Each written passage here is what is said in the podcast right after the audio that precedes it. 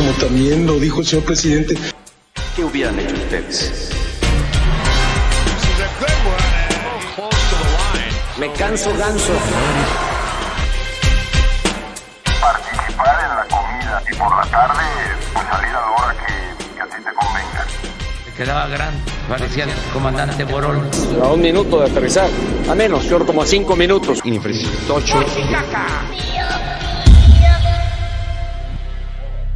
Muy buenas tardes, ya estamos en 3 y 2 de nueva cuenta. Aquí tenemos eh, a un invitado de lujo, nuestro buen amigo Miguel Ángel Aro, mejor conocido como el Kung Fu Panda, el rey de los churros verdes. ¿Cómo, cómo, cómo, cómo? Acá nos acompaña ¿Cómo, también cómo? nuestro buen camarada, nuestro bateador emergente, nuestro brazo derecho, Manolo, Manolo Madero. Juan, muy buenas tardes, Juan. Hola, ¿qué tal, David Parras? ¿Cómo estamos? Pues antes de entrar en- de lleno, me gustaría más o menos hablarle un poquito, bueno, un po- voy a- esperar unos dos minutos, tres minutos que se conecten los miles que se conectan diario, ¿no, profe? Con el No tuve Para- chance de ayudarles hablarle un poquito con la de liga, la hombre. semblanza de aquí el compañero que está con nosotros, para que tengan un poquito de noción. Es un personaje, pero es un personaje en, en el círculo, ¿sí? Pero pues muy pronto se hace ¿En muy popular. A ver, con el tema. especifica. Te dijo gordito, yo creo. No, no, no, para En nada. El pues. círculo de los mochis, de los chemos. A ver, ya a ver, a ver, ¿cuántos llevamos conectados? Ya mil. Voz en off. 800 conectados, fíjate. Está, hombre, con No es algo se cierto, 14, empieza. hombre, 14. Bueno, pues mira, va- vamos a entrar un poquito en materia. Yo sí quería compartir aquí, por el agradecimiento a la presencia aquí del señor Miguel Ángel Aros. Miguel Ángel Aros prácticamente, perdóname si me equivoco y me vas corrigiendo, ¿no? Es un líder en aquellos, en los años 90 en la Universidad de Sonora. Fue el que fundó junto con el Julio Sánchez Paso. Ya le mandaste línea a estos cabrones, a los radicales. Mándale línea ahí a los radicales, hombre, que se conecten. Van a llover Eh, plantitas de moto. Sí, ahorita. hay que un grupo del Zeus, mentado Zeus, en los años 90, ¿no? De hecho, ellos fueron uno de los que estuvieron luchando mucho contra la ley 4 de su amigo, muy amigo Manlio Fabio Beltrones, entonces gobernador del estado. De hecho, ellos organizaron, creo que sí participaste en la Marcha del Sol, ¿no? ¿No? ¿Te tocó esa? La No, marcha del desierto Zócalo, no. Barrios, ¿Eh? sí. ¿Te No, yo no esa? participé. Esa sí, te dio Otra huevo a ir raza. hasta allá. Cuando, cuando regresó, en el 92, yo entré a la universidad y ahí entré en el Estaba muy lejos, además. No, sí, exacto. Qué ocurrencias. Bueno, pues ahí va. Entonces los señores pues forman el, el Zeus, de ahí empiezan a contra la ley 4, Las de ahí huelgas. se avienta la licenciatura en Derecho el señor, ha trabajado para... Ah, candidato al gobierno del estado por el PT, cabrón. Por En el- primera vez, ¿no? En el 2000... Creo se me hace que va por la segunda. En el 2009. Va por la segunda ronda. Ahí donde lo ven, eh, No aprendió. Y finalmente, pues, a pesar- él se ha desarrollado mucho en el Poder Legislativo, tiene experiencia en materia, ahorita es asesor de un diputado muy conocido de Guaymas, eh, Rodolfo Lizarga, alias el Fofito, como cariño, así le llama, él dice que le llamamos así, no hay problema, ¿no? ¿De, de cuánto fue? Está toda madre esta presentación. y ahora es Síguele. fiel promotor Que valga de la, la pena. legalización de la marihuana. Principal tema porque también trae otro tema de que es también promotor de los derechos de la onda lésbica, gay, Z, Z, ML, que no sé, tanta letra que tiene ese movimiento, ¿no? También no andas ahí apoyando, ¿no? Sí, apoyo, soy solidario con Pero- la lucha, ¿no? No la encabezo, pero apoyo, sí. Pero su principal... su Oye, pero principal- militas en los dos temas. Sí, sí, en los dos Muy temas bien. milito. sí. Ok.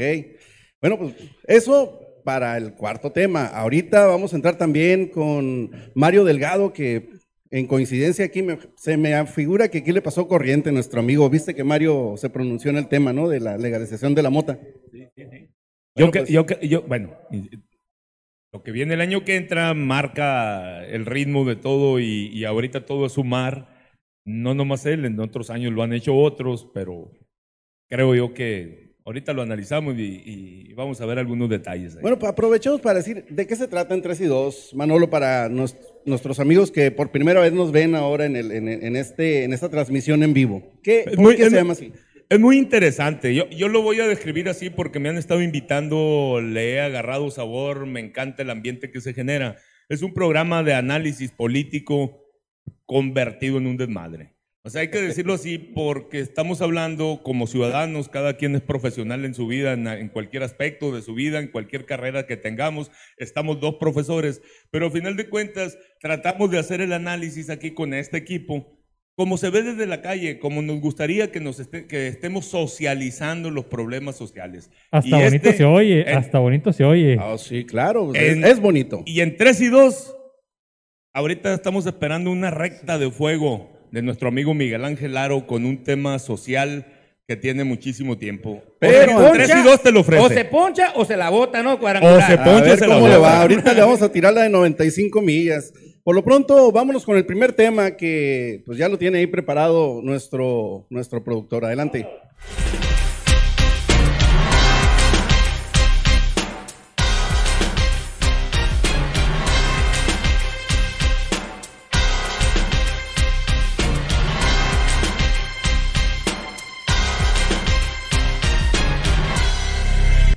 Bueno, pues el gobierno del presidente de la República, Andrés Manuel López Obrador, hoy le pone el cascabel al gato con el asunto del outsourcing. Como su nombre lo dice, es una fuente externa.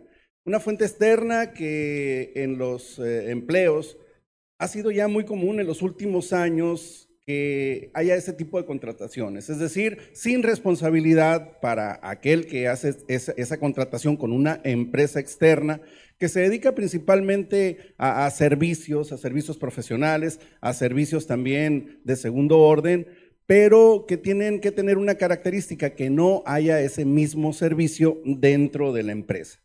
Hoy el presidente de la República se va en contra de las empresas que eh, contratan bajo esa figura, pero resulta que dentro del gobierno federal esa figura está más que presente en las dependencias públicas. ¿Cómo la ven? Bueno, yo creo que está claro porque ha sido la bandera de, de conducción de su gobierno. Si nos remitimos un poquito a los gobiernos anteriores, nos vamos a dar cuenta de un detalle. En muchas dependencias de gobierno, efectivamente, se inventó el pretexto para contratar una empresa de outsourcing porque quien representaba los intereses políticos en ese momento necesitaba generar. Pues no lo podemos ocultar ni lo podemos decir de otra manera porque estaríamos más pendejos si tratamos de ocultarlo. ¿no? La verdad, por la forma en que le está entrando el presidente, creo que es lo correcto. Lo que no sé si sea correcto, como el tema que tratábamos ayer, si al cortarlo va a dejar de generar muchos servicios las dependencias federales y nos van a seguir pegando en la torre a los ciudadanos, como fue el tema de salud de ayer. Miguel Ángel, ¿qué te parece a ti esa medida o esa, propuesta del presidente que pretende romper con algo que se estableció hace aproximadamente 15, 20 años dentro del país y que ahorita pues está generando una reacción por parte del presidente de la República? Yo lo apoyo, eh. o sea, me parece que ese sello de su gobierno, nacionalista, reivindicatorio de los trabajadores y las trabajadoras. Sin duda va a tener muchas aristas, pero es un mensaje otra vez a los grandes dueños de este país que no pueden hacer lo que les pegue la gana.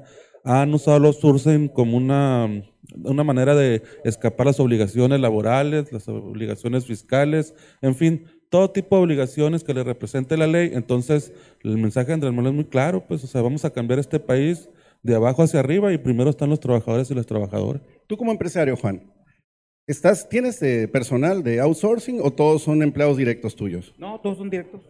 Todos son directos. Me han propuesto, pero hasta nomás. se lo- He estado nomás en propuestas, pero no, no, no me convence. ¿No te convence el modelo de outsourcing? No, para nada, nunca me ha convencido.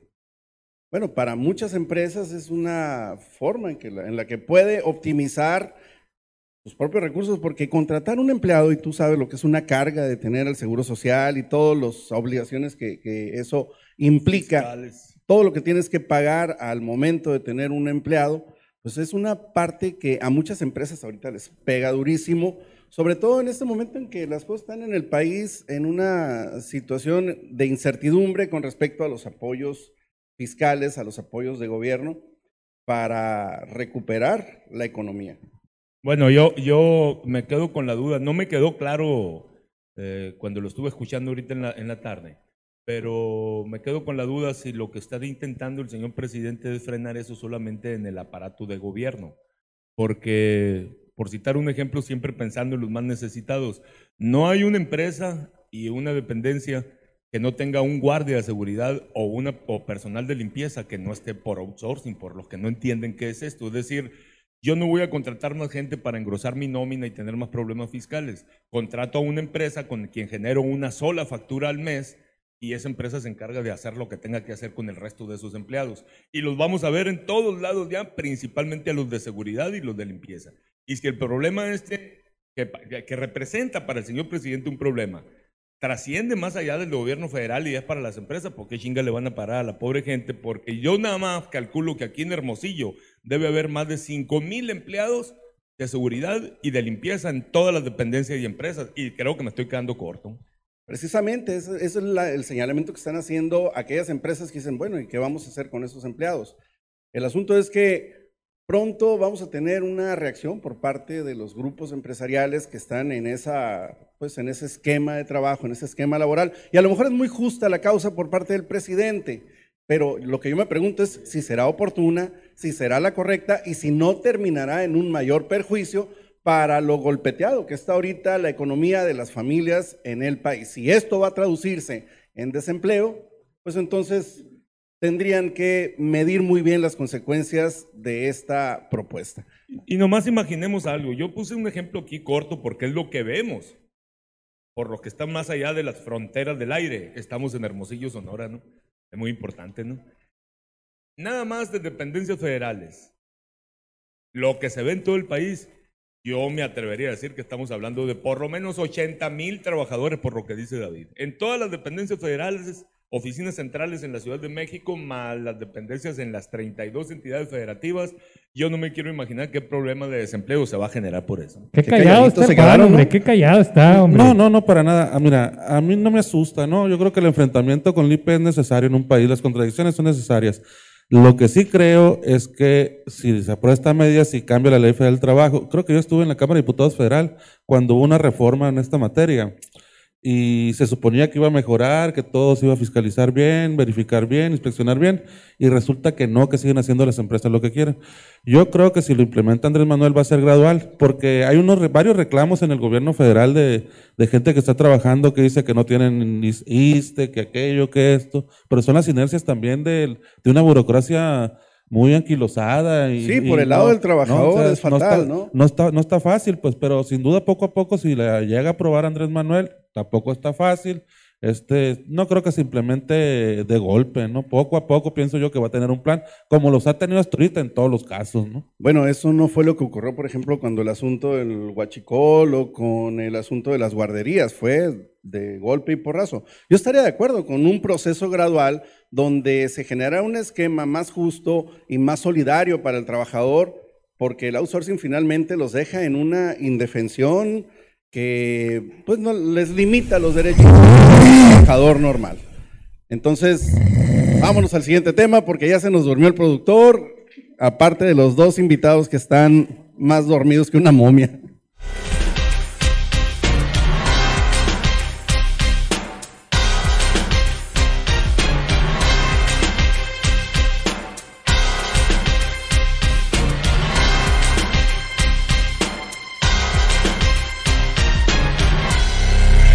Puchicaca.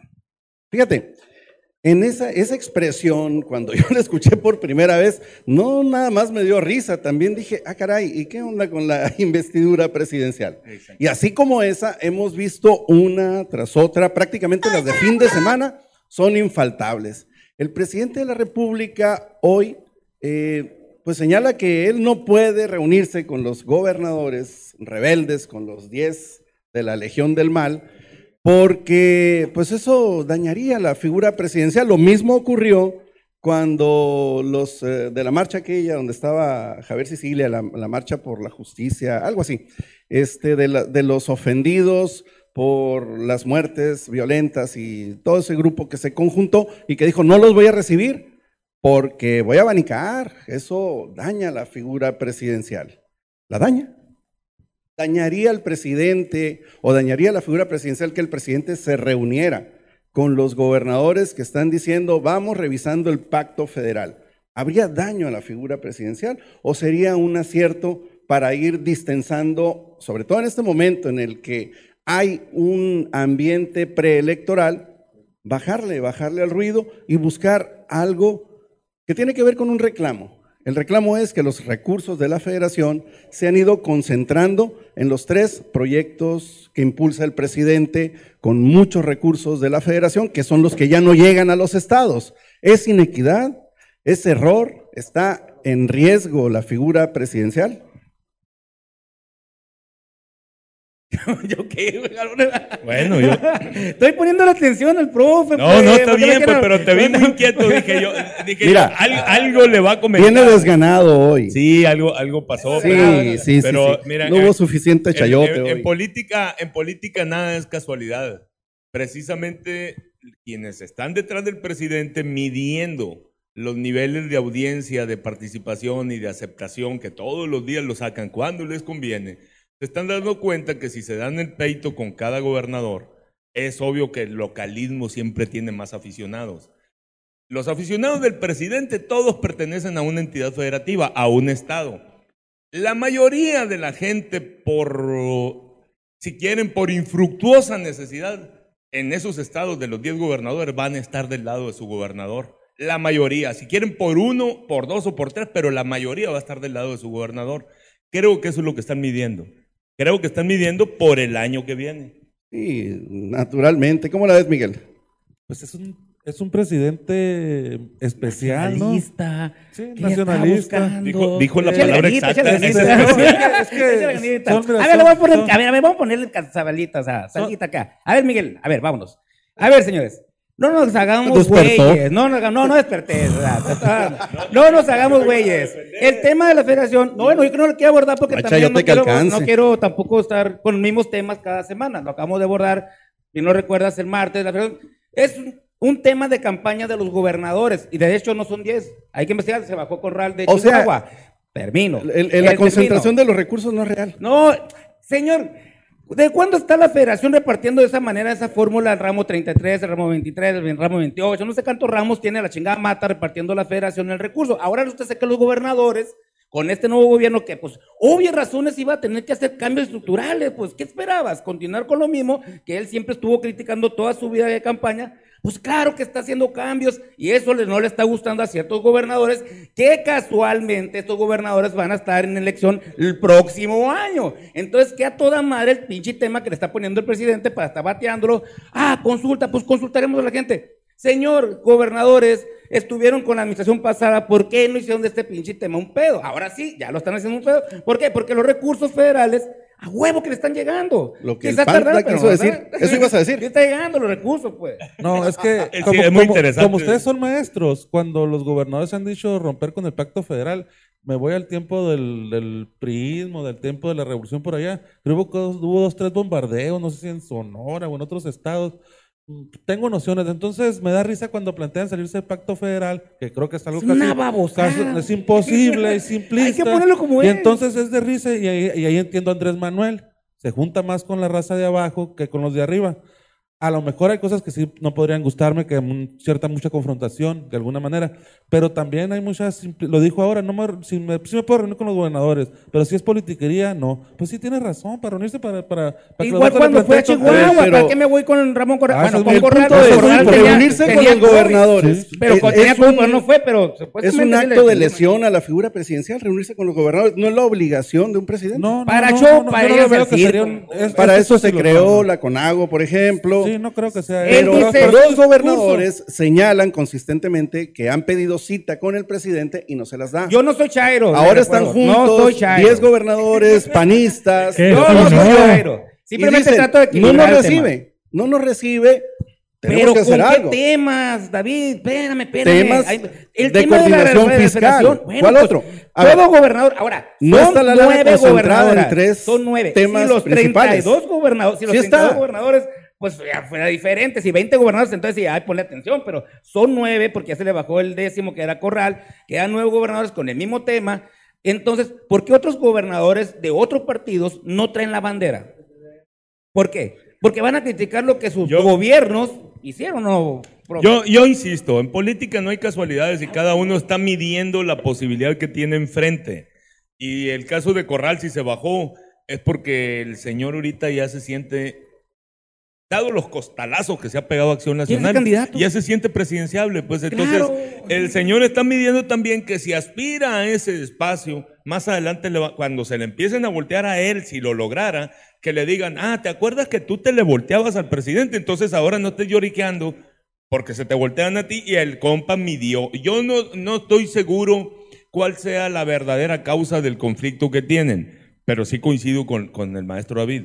Independientemente de que seamos de un color, de otro color, de, de una pandilla u otra, el señor presidente, una de sus principales obligaciones es atender a los gobernadores. Claro, y me imagino que lo va a atender. No veo un presidente que hay un desastre, hay un desastre en una entidad, ¿sí? Y vaya el gobernador y dice, oye, échame la mano porque hay un desmadre en mi No en mi fue a estado". Chihuahua y no se reunió con el gobernador hace muy poco, eh, que había un conflicto muy grande. Tenía COVID. No, hombre, Yo también me ¿quién fui con la pinta, el gobernador Corral.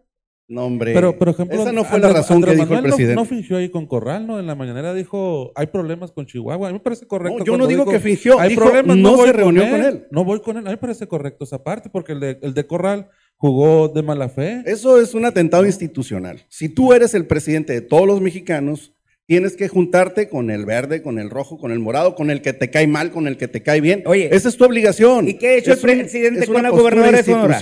¿Qué ha hecho el presidente con la gobernadora de Sonora? No estamos hablando de eso. No, no, colorado, no, no, no. ahora te echa para Aquí atrás. no es de enojos, aquí no es de que me cae gordo, con ese no. Me cae bien este, así lo adoro y le doy No, todo. pero- y respeto la figura presidencial. No, no, sí, pero, pero entendamos esa parte. A ver, échale. Hay reciprocidad. O sea, Claro, él claro. ha sido consecuente en la atención con ella porque Que ella, ella- no ha seguido la ruta de los De los grillos, ¿no? grillos, De los grillos. Entonces, ella ha sido institucional, es decir, allá hay un presidente, me gusta o no me gusta, es el presidente, y yo soy gobernadora del estado Y y, viene no el voy a, y le pido y no voy a cometer A la estupidez de irme a pelear con el presidente para que nos cierren la llave a los sonorenses, nada más por capricho ¿Y qué mío. obtuvo ¿no? la gobernadora ahora que vino el presidente? Obtuvo recursos. Así apoyo. es, exactamente. Ah, bueno, entonces es un modelo lectura, o sea. centralista donde hay que rendirle pleitesía al ¿Y Tlatuani. cuándo no No, así? tiene que haber No, no, posturas no, distintas y no, la obligación no. del presidente es ¿Cuándo atender no a todos. No, no. Pero? Sí, No o es- sea, No, no, nomás le dijo a Corral, no voy contigo a platicar, no quiero, me parece correcto, no, no, se lo dijo al, al público, a la Entonces sociedad. no gobierna para un estado que se llama Chihuahua, No, sí, porque se reunió gobierna para el resto del país. Yo creo que no. Con toda creo la que gente es un gran error y, tiene la ¿no? obligación de atender a todos. Vámonos al siguiente tema.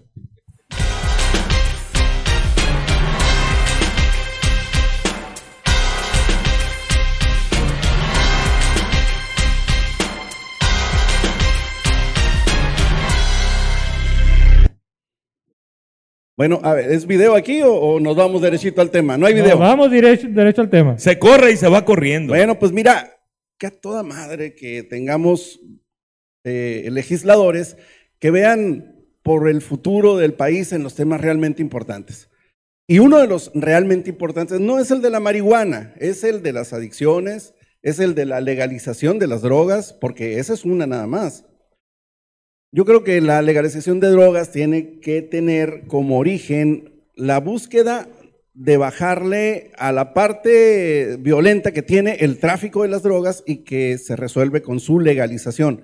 Empezar con una está bien, pero en realidad creo yo que el asunto de legalizar las drogas tiene que ver con las libertades personales, con el respeto a las libertades y tendríamos que comparar cosas tan evidentes como la cantidad de muertes que tenemos por accidentes por personas en estado de ebriedad en el mundo, que suma millones al año y pérdidas también materiales de mucho, mucho dinero para las aseguradoras, para el patrimonio de las familias. Entrarle al tema de la le- legalización de las drogas no solamente es un tema simpático en momentos electorales para un amplio sector de gente que le quema las patas a Judas, como aquí mi buen amigo Miguel Ángel comprenderá, Poquito nomás. poquito nomás. Entonces, Ocasionalmente. sí, Mario Delgado asume esa postura. ¿Qué opinan de, de esa? ¿Es una postura electoral oportuna?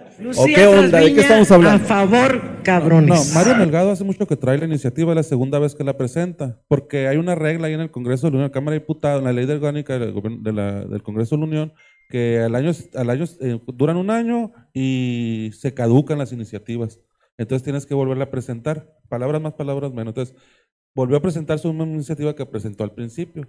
No, me parece que el lo fundamental en este país son las libertades públicas, ¿no? Creo que están garantizadas en este gobierno más que con muchos. Este, Mario Delgado hace mucho que trae la propuesta de legalización junto con otros más. Y, de este, y al principio decíamos o se planteaba el asunto de bajar la violencia. Sí es parte todavía, aunque está muy alta la violencia, ha crecido mucho más porque Dijo tiene que, que ser, no. tiene que ser ascendente, no puede Sí, bajar. ya las zonas del Y país este- están y- en paz. Y, y ¿cómo se llama? Y estamos estancados ahorita porque de alguna manera Andrés Manuel es conservador y afloja un poquito porque Sí, sí, es conservador. Sánchez Cordero está a favor, Alfonso Durazo está a favor, Marcelo Ebrard está a favor, pero Andrés Manuel está medio a favor, entonces la detiene. Pero estamos ahorita... Pero, pero Miguel, Miguel, mira, quitando un poquito el, el cuadro institucional que se ha venido formando en esta entrevista. A ver, cabrón, dime la neta, ¿por qué has venido tú promoviendo la iniciativa de que se legalice la droga? ¿Crees tú que legalizar la droga y en base, qué chingado te vas a uno de que eh, va, va a mejorar esto, pues, la sociedad, pues, por ejemplo? Hay demasiados muertos y finalmente la estrategia de seguridad es un fracaso. Hay que buscar por otro lado y legalizar las drogas es el otro lado que tenemos que recorrer. O sea, vamos a la violencia porque no queremos aceptar que hay otros métodos de solución pacífica de los conflictos y uno de ellos es legalizar las drogas, empezando por la marihuana. Oye, la marihuana realmente tiene el peso en, en la, en la adicción ahorita de la gente y en los negocios de los narcotraficantes como para resultar el principal problema y que sea su legalización la vía cómo arreglarla. Oye, Madero, tú que fuiste profe, la verdad, la neta, la neta, ¿tú consideras y crees tú que legalizar la marihuana venga a solucionar problemas sociales? Mira, yo en lo personal sí, Tú pero, con tu pero experiencia, yo en lo personal vaga, sí, en lo personal sí, sí lo creo, pero yo me detengo un poco también a lo mejor el origen medio conservador de muchas, de familias, familias de pueblo, donde todo se hacía en casa, con, etcétera. Sigo insistiendo que este país no está maduro todavía para tomar ciertas decisiones. Por ejemplo, eh, yo soy, yo, yo, yo no tengo por qué estar pensando en legalizar la marihuana si es un producto natural, ¿no? Yo creo que despenalizar sería lo correcto. Y los mismos legisladores utilizan. O sea, la marihuana existe, aunque no queramos, ahí está. Y, y- y- y los que creen en Dios desde arriba, ahí se dio. Y los que no creen, alguien la siembra, ¿no? Pero ahí está. Yo creo que el problema tiene que ver con la madurez social, los efectos culturales que tradicionalmente a nosotros nos han frenado por, por muchos motivos. Creo que es lo que nos tiene detenidos en el debate. Sí creo Pero, que de- frenaría muchos problemas sociales, frenaría muchas cosas. pues iban a andar todos güeyes. Sí. No, fíjate que pre- pregu- pre- pregúntale a quien consuma Sí, por eso. de a mucho y de a poquito si andan bueyes por eso, andan más bueyes con tres caguamas. Uh, fácil. No, no, la marihuana no, no surte los mismos efectos que el alcohol, ¿no? Definitivamente la marihuana es una, una droga blanda y es más dañino que No es blanda, dicen los psicólogos que no es blanda, porque dicen que Cuando está, ver- cuando está cierta edad, verde, sí. Cuando está verde, sí. No, pero a cierta edad. Ya después hasta te sirve acá. para las funciones Pero, pero, cerebrales. ¿qué es lo que se buscas tú promoviendo la elección de la marihuana? ¿Qué es? ¿En producto o que ya puedo agarrar una hoja, tener mi hoja ahí, mi plantita en el jardín? Oye, ya- hago con mi- Oye, ¿no será esa madre? Es que- no, es que apuntaste, pa- Ya le quería jalar así nomás. apuntaste para acá. No, ya se le quería fumar. Saca el cerillo. güey.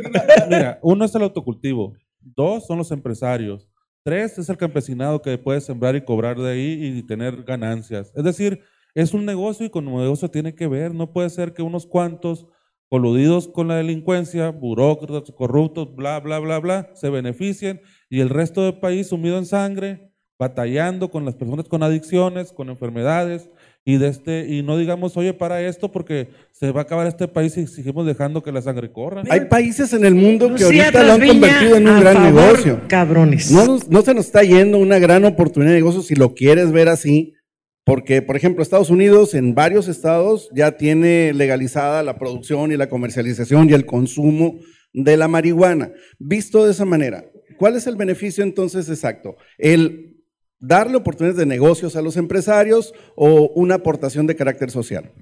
Es que son varios, varias aristas. La industria, que es que ganen los empresarios, que gane impuestos el gobierno, que gane el campesinado, que ganen los trabajadores. O sea, para todos hay. Pero tú lo, ves, hay. tú lo ves así, tu, tu promoción y tu propuesta es que se realice para crear fuentes de empleo, para fines médicos, Claro, para... claro, O sea, sí. no nomás para ir a fumar un churro por la No, no, no, no, es una, madre, es una ¿no? industria que en Canadá está funcionando, está funcionando en Uruguay. En Uruguay acaban de ganar los conservadores y quieren impulsar más el, más el asunto de la marihuana. Es la era del guarumo, entonces no, no lo han oído Sí, en la radio. llamar así Pero- la era del guarumo. Por ejemplo, te quiero, del dar- guarumo. te quiero dar un dato nomás. Ver, mira. échale, échale En Guay, en Obregón, en el juzgado octavo, ya está el primer amparo para que una persona fume marihuana. Es el Y tenía que ser Obregón, ¿no? 1035 del 2019 y hay varios pendientes ahí. Se ha estado retardando por la pandemia, pero por Obregón va a salir el primero, primera Siempre persona vamos a la- así, que fuma arriba, marihuana con amparo, ¿no? Eh, también en los hot dogs, ¿no? Vámonos, Obregón, todos, hombre. Sí, hombre. Todos somos Obregón. Mira, también ¿no? Ah, sí.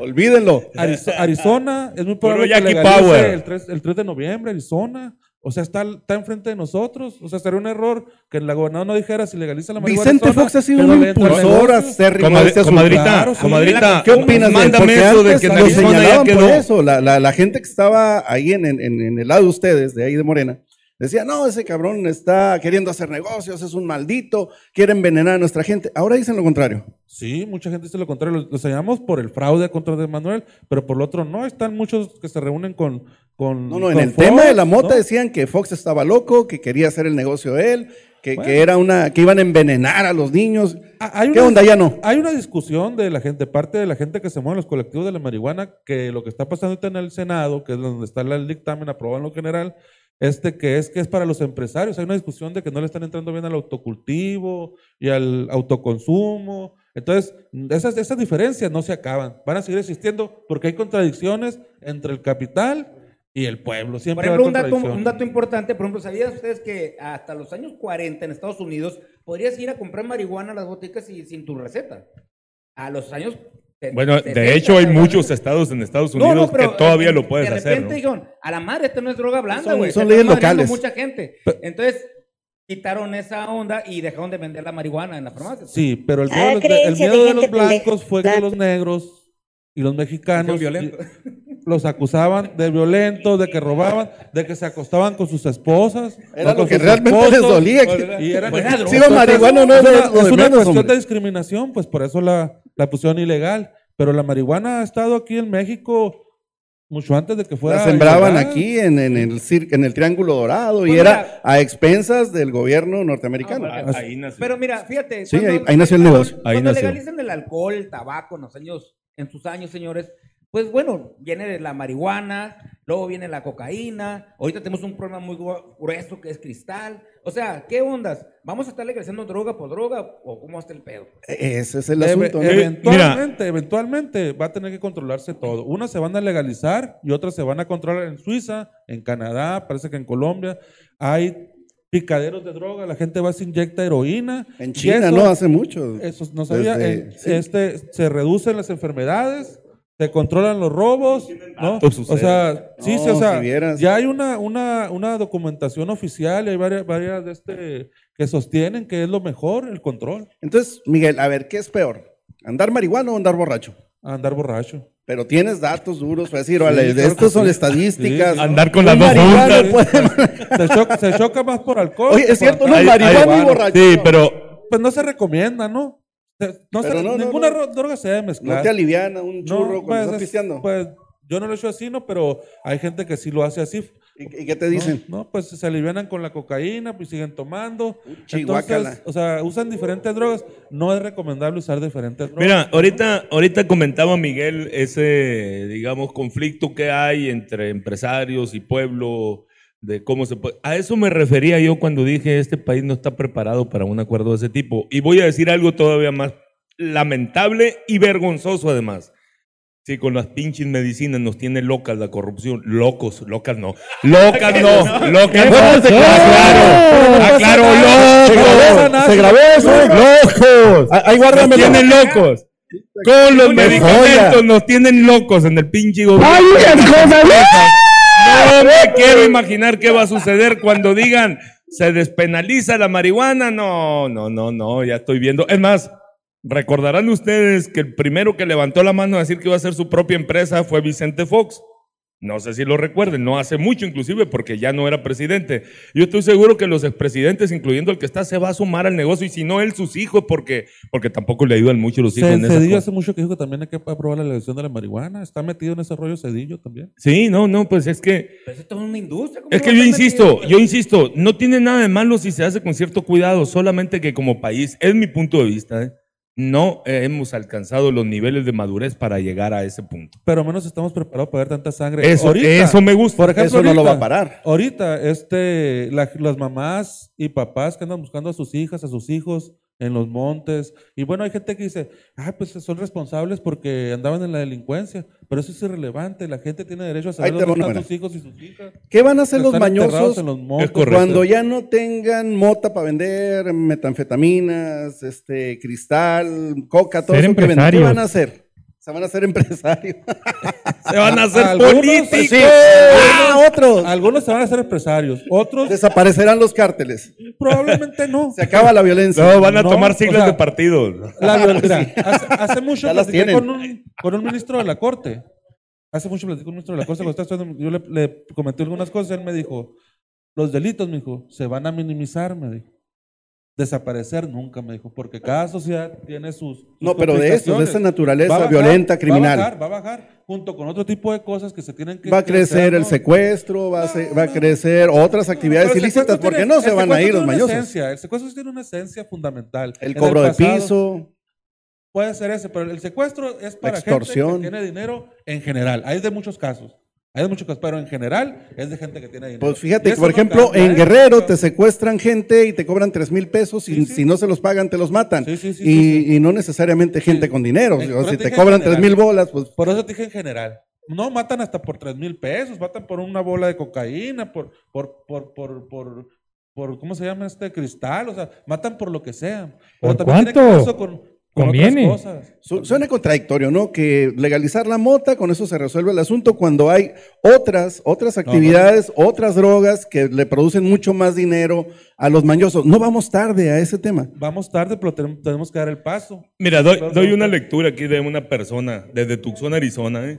Dice, uno de los médicos que operó a mis hijos nos platicó que trabajaron en un parque de esquiar en Colorado y tenían muchos problemas y accidentes con la gente que andaba bien high por la marihuana, porque no les importaba llevarse de paso a los que estaban esquiando, ¿no? Entonces, buen tema, porque aquí los mexicanos no necesitamos andar bien high para que nos valga madre a quien tenemos enfrente. Nomás ver los saltos de cuatro esquinas, el desmadre que se hace. Te voy, te voy a decir algo, mira. Sí, Eso entonces, sí, es son- un son- comentario sí, sí, y gracias desde Tucson, Arizona. Muchos, Muchas gracias. muchos son mitos. Por ejemplo, en Las Vegas. El mito de los mexicanos en Las Vegas es que andan paseando por sus hijos ahí en la noche y Las Vegas huele a marihuana. No lo dudo que haya accidentes, pero así como lo plantea el señor que te dijo, no lo creo, ¿eh?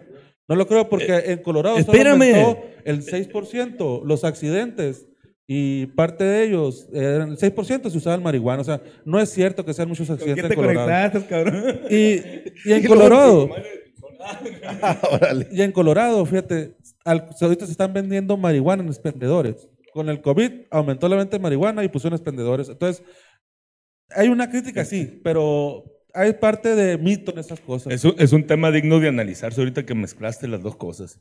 Hay un mito callejero que hasta uno trata de observar y cree que ya es realidad, que los pinches locos que andan en la calle bien marihuanos no les da COVID, hijo de Y fíjense, y No fíjense. si presentan no, síntomas. pues, no lo estoy apoyando el tema, simplemente es un ¿Qué comentario. tienes, mijito? Pues ando marihuana. ¿Cuál COVID ni qué la chingada? En Canadá, ¿sabes cuál era la crítica? Es tu programa, que, que el aeropuerto apestaba a marihuana.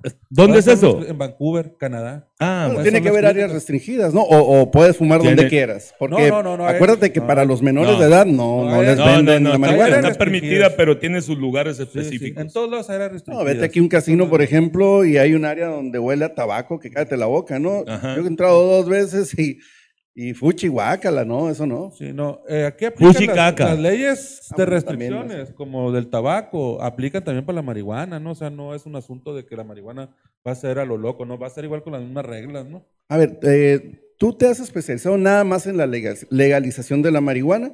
¿O también has visto los eh, índices de consumo de las demás drogas? No, no estoy metido más en lo de la Comparativamente. ¿sabes eh, qué tanto pesa, digamos, porcentualmente en México el consumo de la marihuana con relación a otras drogas? Mira, eh, sigue siendo de en recursos más la cocaína, la heroína, el cristal, esos son recursos más abundantes. La marihuana siempre será la caja chica de, de cualquiera que se dedique a ese negocio, ¿no? Se va a enojar el pueblo No, bueno no, porque son los que no. tienen menos lana para comprar, ¿no? Pero la marihuana es la más consumida en todo el país y en todo el mundo. Y entonces hay que entrar por la que causa menos daño, pues, ¿no? He visto también que en Uruguay han planteado también, en Colombia están planteando legalizar la cocaína porque ya no aguantan las matanzas otra vez. Entonces es muy probable que Colombia avance a legalizar la cocaína en uno, dos, tres Estados años. lo Unidos. ¿no? ¿Verdad? No, Estados Unidos. está Canadá tampoco. No, no, pero está y la están marihuana. hasta las manitas. Ahorita van a ser, dije Arizona, pero también está Montana y dos estados, dos estados más para legalizar la marihuana. Nueva Jersey también es probable que legalice la marihuana. Este, entonces, sigue avanzando ese tema. Aquí en México lo está deteniendo Andrés Manuel porque no hay justificación para lo que lo detenga. Tienen hasta el 15 de, de diciembre. En esa no vas con el en presidente. no, no, en esa no voy con el presidente. Héctor Nájar dice no a la marihuana. Está bien. ¿Tú qué dices, Manolo? ¿Sí a la marihuana? Yo insisto, llegará el momento, creo que sí, comparto que se evitarían muchos conflictos que de ahí nacen, pero yo le daría el tiempo necesario para madurar algunas cosas. No nos vamos a terminar de poner de acuerdo y vamos a generar problemas sociales, creo que más grandes. Ya estamos contra reloj porque el 15 de diciembre, si el Congreso no termina la- el proceso de legalización que le dio la Corte, el año que entra se va a reunir la Corte, va a resolver una, una declaratoria inconstitucional que tiene respecto a la marihuana. Si completa ocho votos, va a declarar inconstitucional las normas que, se, que ella misma declaró inconstitucional, o sea, va a ser la declaratoria general de inconstitucionalidad, va a determinar cuáles van a ser los alcances de esa declaratoria y si no lo resuelve el PG va a tener que buscar tres, cuatro, cinco ministros o seis que lo Que apoyen. ya los tiene. ¿Quién sabe? Ah, ¿Quién ¿cómo sabe? de ¿Quién que no, mijito? Porque es más complicación que lo dejen en limbo. No, señor, el Porque- presidente tiene el control Yo- de la Corte, lo acabamos de ver Sí, hace sí. poquito. Ah, pues es presidente, pues no, hay cosas que no van a cambiar. Pero eso no quiere decir que el presidente de la Corte vaya a jalar en todo. Señor abogado, Manuel. la independencia de poderes la ve usted con poca naturalidad. No, no, no. porque Es una realidad, ¿no? el- Sí, claro, ¿para qué negarlo, En algunos pues? casos, como en este, el presidente de la Corte ha sido muy abierto. Ha sido, y el vato era gente de Calderón y lo traicionó a Calderón por ser progresista en este país. Entonces, Sí a la mota, que- sí a la legalización. No. Ay, Juan, sí a la legalización de la mota. ¿Tú qué dices? que no, yo no, no, ahorita no digo si sí, sino simplemente me quedo, me gustaría más investigar sobre el tema y punto. Es lo que te puedo decir, ¿no? No estoy muy de acuerdo que sí. Como te todo buen político, ¿no? ¿En qué No, sí, se, se lavó las manos, ¿no? Sí, O sea, facilito, no se comprometió. Pero le echan, yo, con permiso. Tú eres muy madre. vago, cachas, no puedes salir con Bueno, esa... pues, no puedes salir vamos, señores. ¡Vámonos! de reclamo. Queda pendiente No, al gracias. 15, Tampoco el nunca 15 le de diciembre. patas a Judas. No, a ustedes, muchas- gracias por la invitación a ustedes. Te deseamos mucha suerte con tu lucha. Va a estar cabrona, no está fácil. Tienes ya años con ella, te han criticado fuertemente en las redes sociales, ¿no? Pero también te han apoyado, ¿no? Tienes ambas partes, ¿no? O sea, me han criticado A ver, a ver, lo hago ¿y qué viene para ti? Se me hace que andas encampañado tú. Tienes pero- cara de Haces bien, candidato. haces bien, ¿Verdad que bien. cara de candidato? Pero con Sí. Rodolfo Lizarra en Guaymas, que ojalá sea presidente de Guaymas, pero en otra cosa voy a apoyar a, al si hay coalición en la Ah, pero coalición. tú no vas de candidato. No, yo no. no. Tú vas a apoyar No, una yo- candidatura. Yo soy activista. Con el fofo. pues, no, sí, yo soy con Rodolfo Lizarra. No, está bien. ¿no? Y parece que la trae sí. facilita el fofo, ¿no? No, no, pero, pero imagínate ser asesor del ayuntamiento de Guaymas no es poca cosa, le está tirando bien sin desgastarse, pues. Pues ahí está, mira Miguel Ángel, mucho éxito en lo que andas haciendo. Y a ustedes muchas gracias por acompañarnos este día. Mañana, mañana en punto de las 6.30 en 3 y 2, así los vamos a poner. Nos vemos mañana. Como también lo dijo el señor presidente, ¿Qué hubieran hecho ustedes? Me canso ganso. Por la tarde pues salir a la hora que, que a ti te convenga. Se quedaba grande, parecía el comandante Borol. A un minuto de aterrizar. A menos, yo como a cinco minutos. Infeliz. Tocho. Música,